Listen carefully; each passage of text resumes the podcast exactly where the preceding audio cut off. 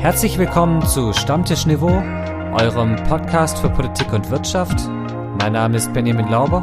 Mein Name ist Nikolai Bohn und unser Thema heute Türkischer Bazar in Vilnius und Berlin.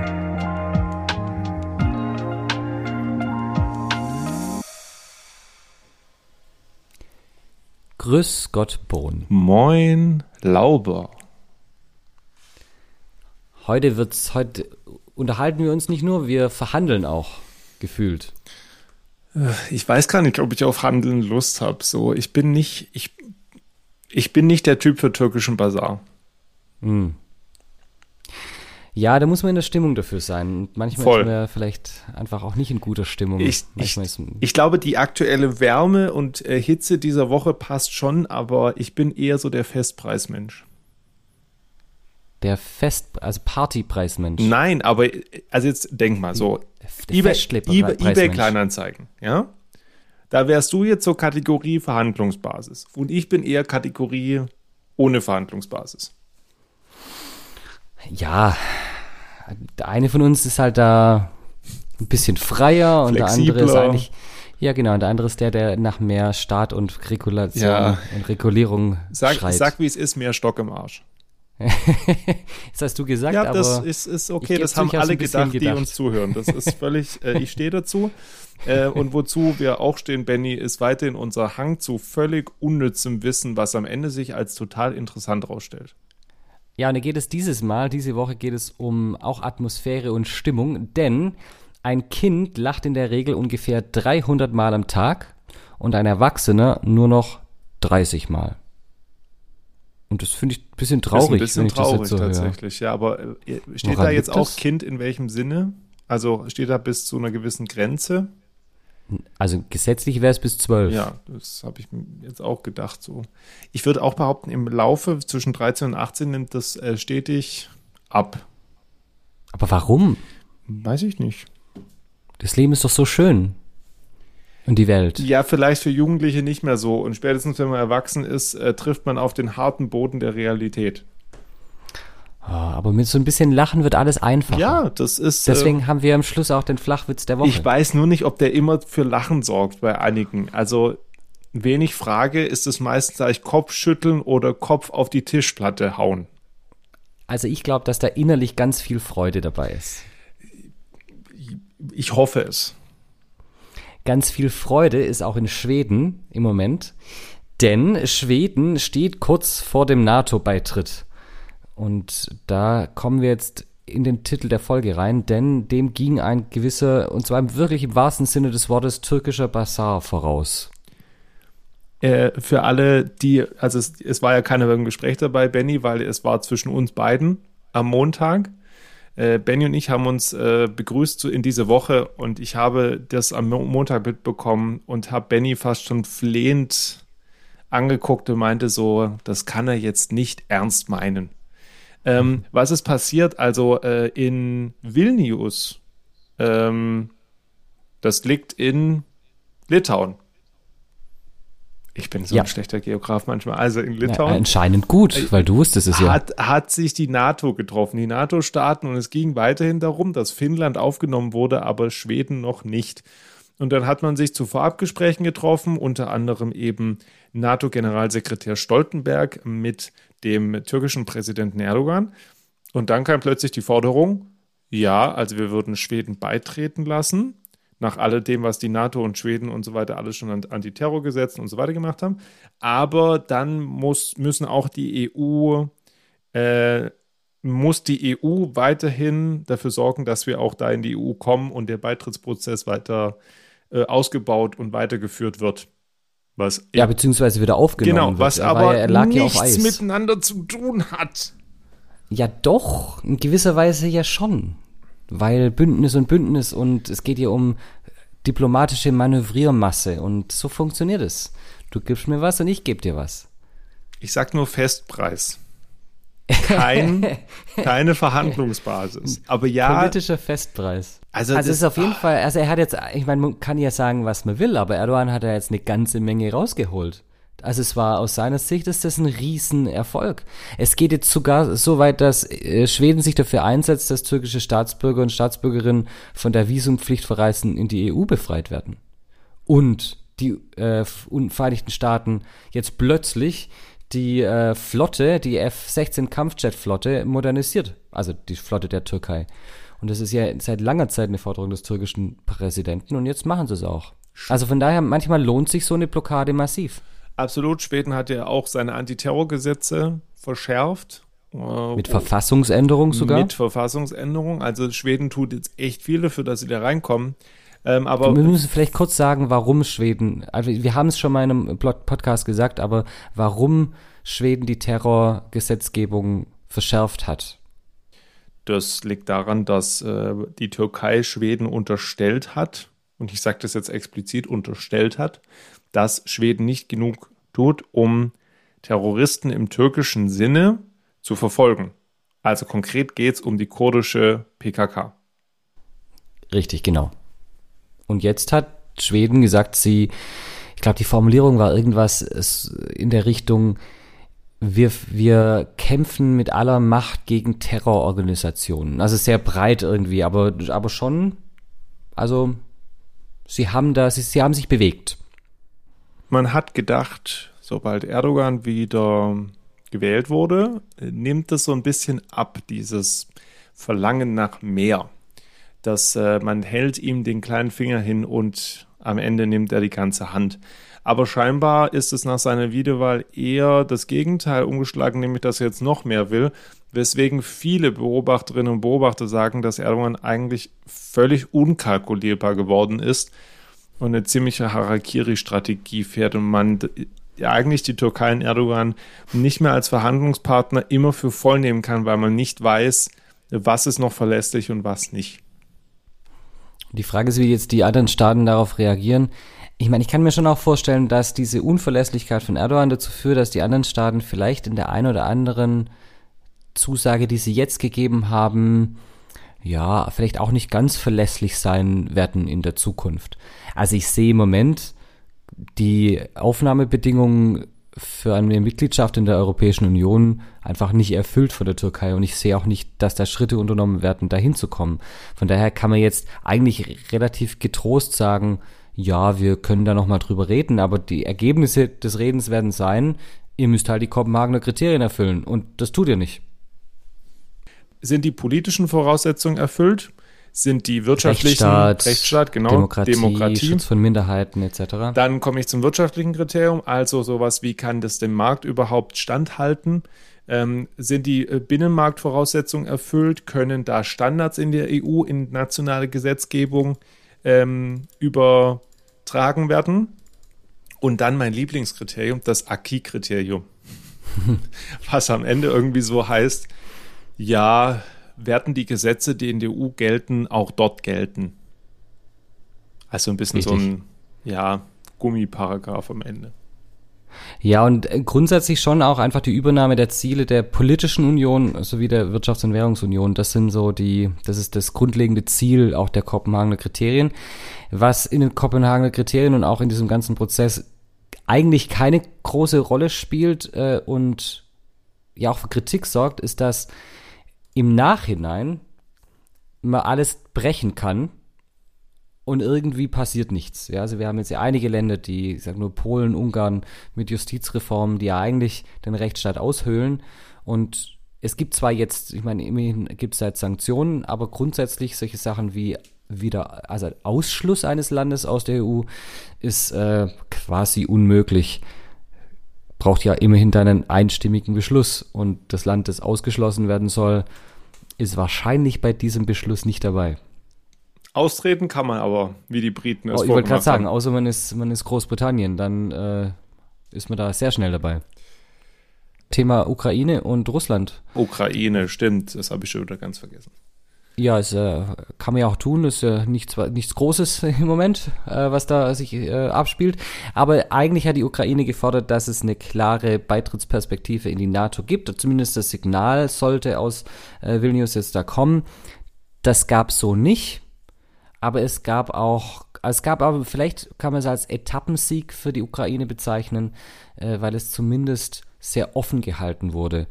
Und äh, die Beobachterinnen und Beobachter schon davon ausgehen, dass sollte der Krieg vorbei sein, irgendwann mal zumindest sehr intensiv darüber diskutiert wird, ob die Ukraine beitritt.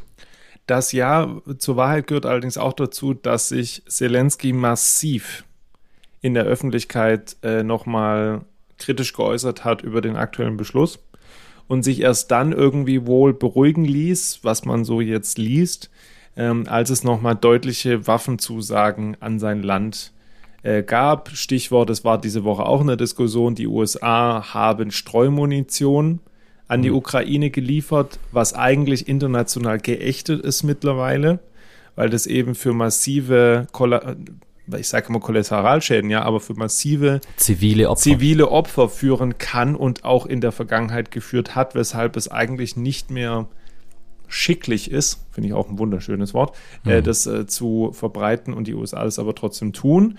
Ähm, Bundespräsident Steinmeier hat es verteidigt in der Presse, dass es äh, wo, durchaus kritisch zu sehen ist, aber in der aktuellen Situation notwendig für die Ukraine. Äh, und andere haben es scharf kritisiert. Andere haben es scharf kritisiert, für mich das auch durch zu Recht. alle Parteien hinweg, für mich auch völlig zu Recht. Äh, und aber da ließ sich dann das Zelensky die, diese Woche beruhigen. Wir liefern schließlich auch kein Senfgas. Von daher, äh, ich finde, auch in, im, im, Krieg ist nicht alles erlaubt und äh, selbst wenn man gegen Russland kämpft, an der Stelle äh, muss es Grenzen geben eben auch vor der, vor der Perspektive, dass eventuell die Ukraine irgendwann Mitglied der NATO ist. Und da muss, da müssen einfach Regeln gelten und die sind international festgeschrieben und äh, es nützt niemandem, wenn man sich darüber hinwegsetzt, aus meiner Sicht. Zumindest bei solchen, also wenn es um zivile Opfer geht.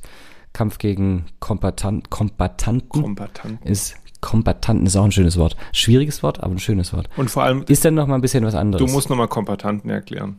Ich weiß, was du äh, meinst, aber ich glaube, der Großteil weiß nicht, was mit Kombatanten gemeint ist. Offiziell kämpfende Personen. Richtig. Mein Grundkurs weiß das. Aber ich glaube, ja, andere nicht, deswegen. Und äh, Benny, lass mich das noch bitte sagen. Ähm, ich bin ja kein großer USA-Kritiker im Allgemeinen.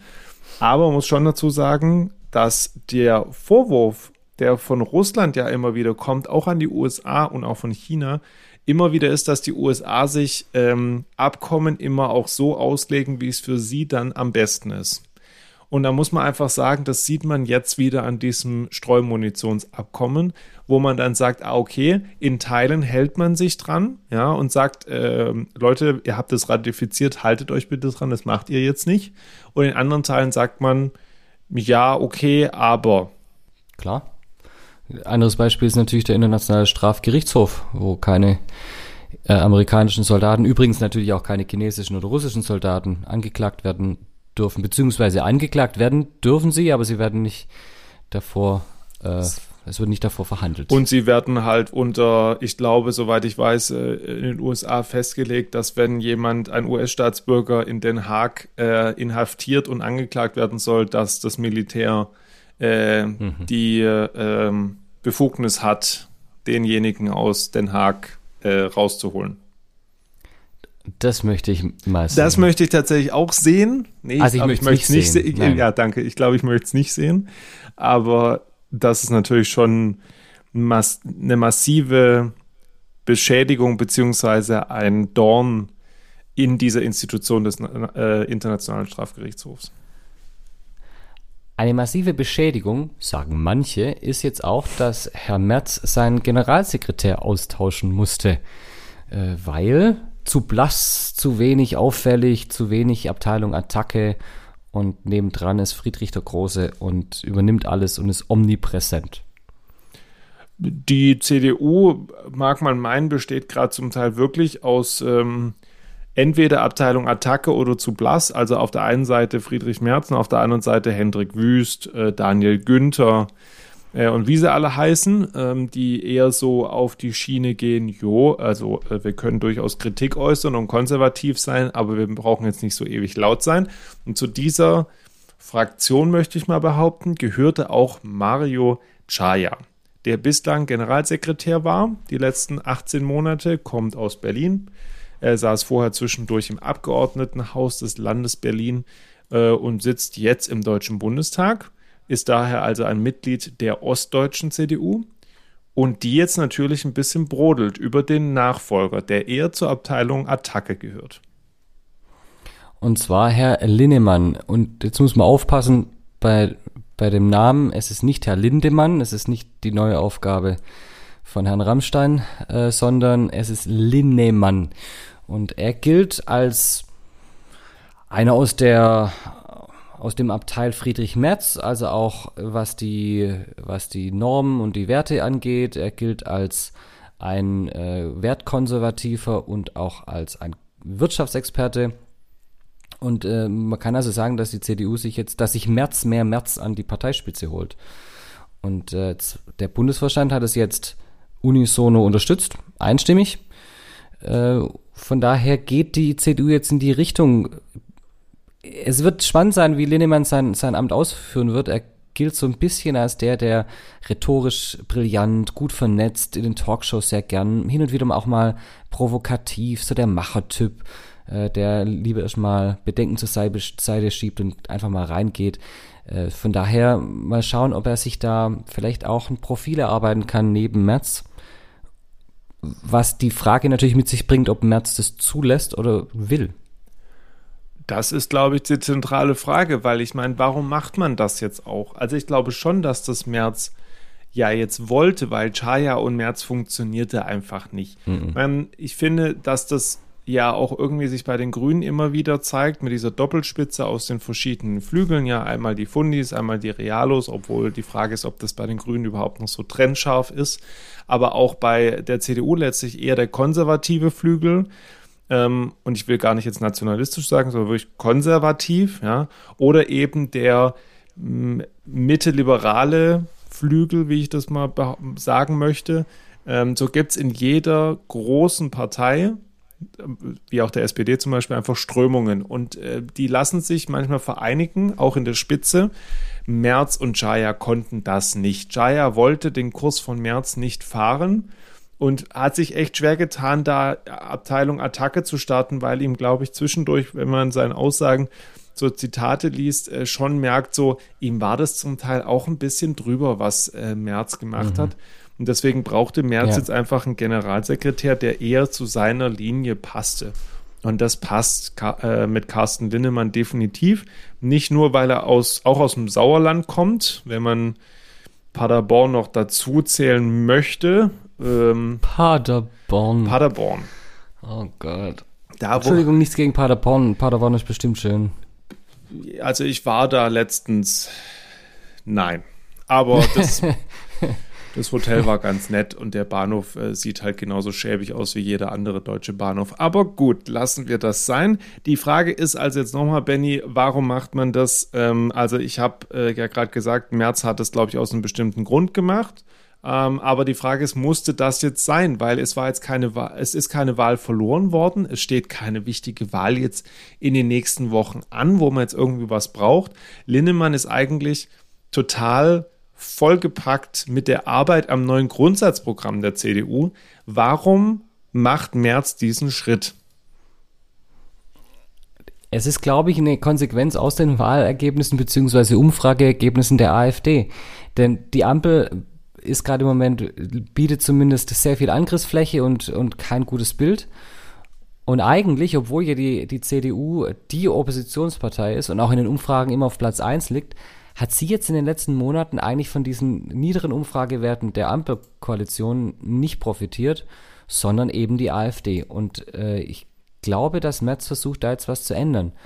Ob das die richtige Strategie ist, weiß ich nicht, weil Merz hier selber, meine, zumindest meiner Meinung nach, dafür verantwortlich ist, dass die AfD so stark ist und mit seinem hin und wieder abdriften in leichte Formen des Populismus und des äh, Stammtisches. Nein, nein. Nein, nein niemals. Nein. nein. Aber vielleicht so, er kratzt manchmal so ganz leicht dran und dann fängt es sich doch wieder. Hm. hm. Also, ich meine, er ist halt ein Populist, ja, und ich weiß jetzt nicht, ob das. Man wird sehen, wie Linnemann wie, wie er das handhabt, ob er in die gleiche populistische Kerbe schlägt. Wenn ja, dann glaube ich, ist es eher, geht es nach hinten los. Wenn er da ein bisschen mehr Eloquenz reinbringen kann und ein bisschen mehr Mitte, dann wäre es gut. Allein mir fehlt der Glaube. Die Frage, die sich mir stellt, ist, ob das, ob das nur wir beide so gut finden, wenn die CDU da mehr Mitte und ich sage mal auch Maß findet und nicht Maßen, ähm, sondern ich weiß nicht, ich glaube, es gibt wirklich auch in der Stammwählerschaft der CDU und CSU wirklich viele, die Sehnsucht danach haben, dass dieser Mittekurs, der unter Merkel eingeschlagen wurde und den manche sogar wirklich als ähm, linksliberal bezeichnet haben, wo ich jetzt nicht so weit gehen würde, aber da stärker irgendwie wieder ein konservativeres Profil zu etablieren. Warum ist denn Merz am Ende Parteichef geworden? Doch genau aus dieser, die wir schon öfters so betitelt haben, aus dieser Sehnsucht nach den alten 90er Zeiten, wo Merz sein letztes Hoch hatte.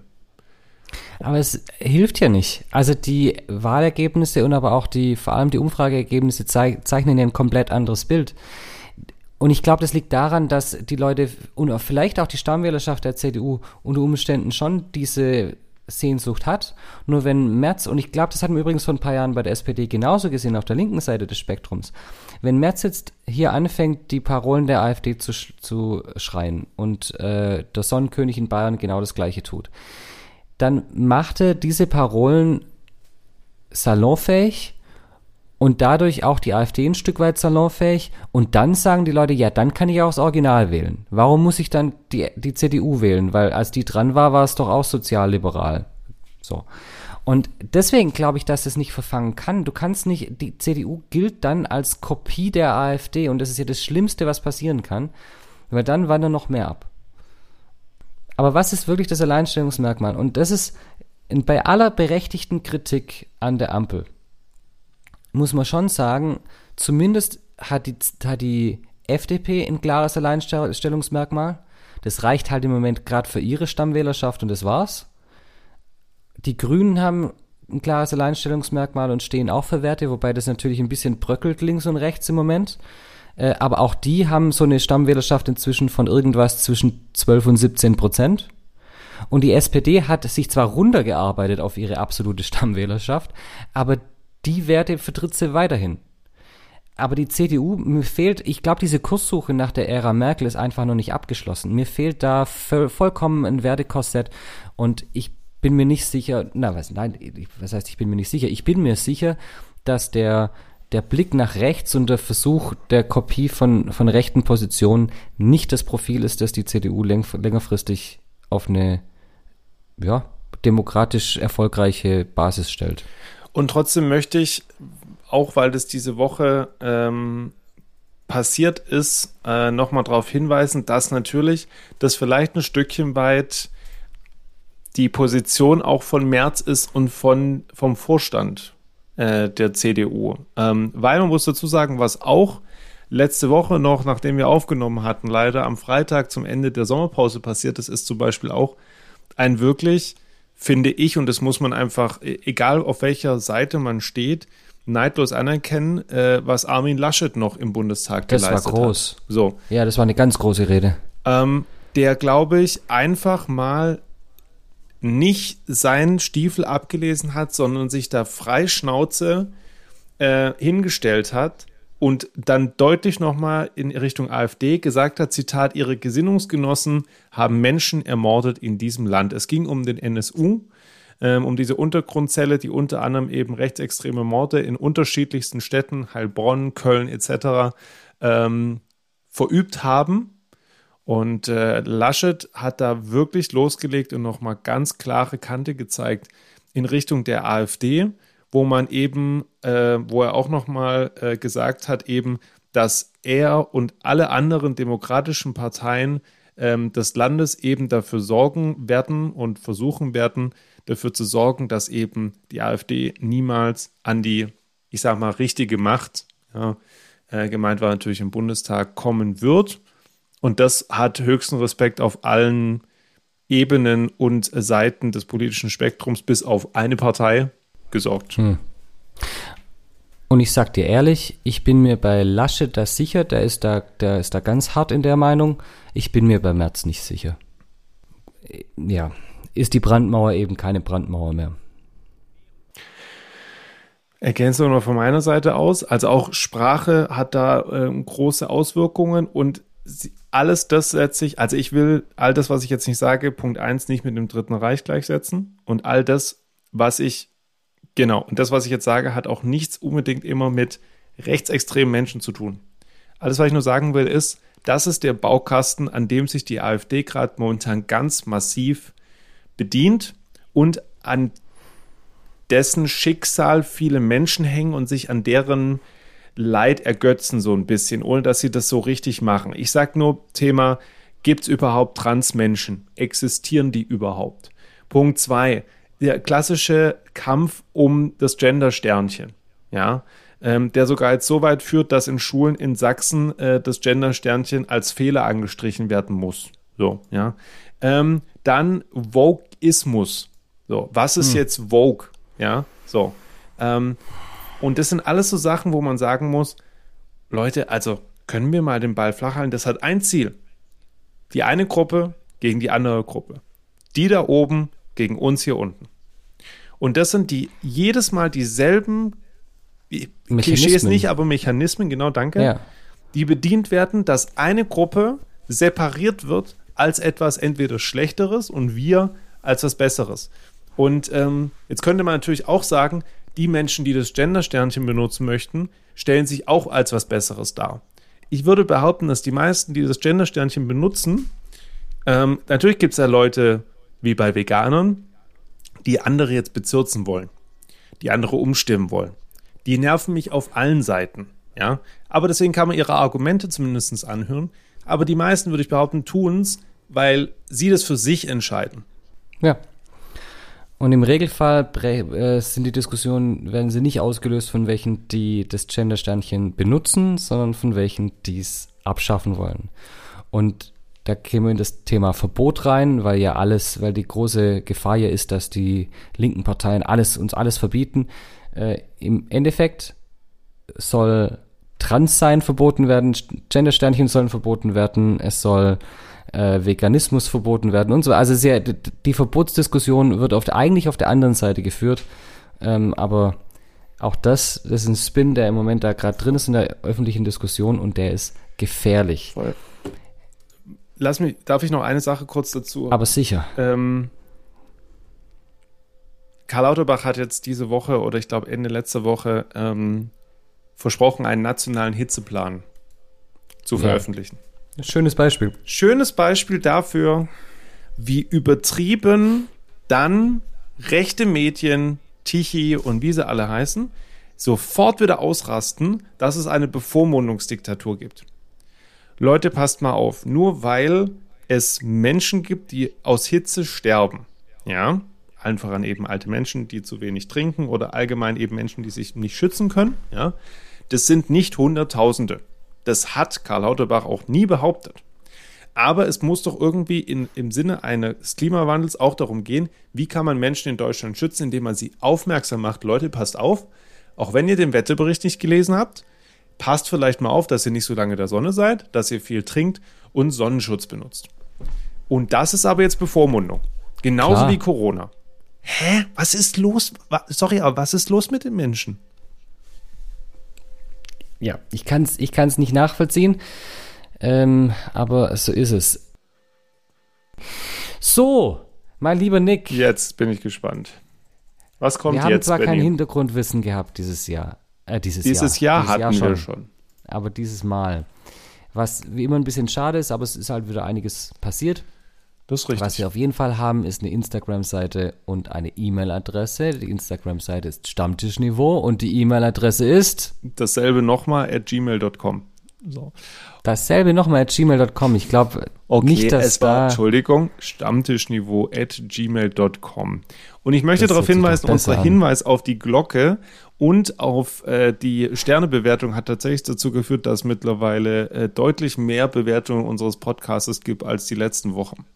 Sehr gut, mehr davon. Mehr, mehr. davon. Mehr davon. Äh, und jetzt wollen wir mehr von großartigen Witzen. Wir wollen mehr als 30 Lacher am Tag für Erwachsene haben. Ganz genau, wir wollen es aufstocken auf mindestens 100. Und ich bin mir sicher, dass dieser Witz dazu beitragen wird. Ich bin mir sicher, dass er nicht dazu beitragen wird, aber gut. Ja, ich gebe zu, ich möchte es nochmal wiederholen, was du, glaube ich, letzte Woche gesagt hast. Es ist inzwischen, es wird schwieriger. Ja, gell, es ist echt schwierig. Aber gut, schauen wir mal. Warum ist es eine Katastrophe, wenn ich auf die Waage schaue? Ich weiß nicht, warum ist es eine Katastrophe, wenn man auf die Waage schaut? Weil ich da einen Tsunami sehe. Hm. Ja.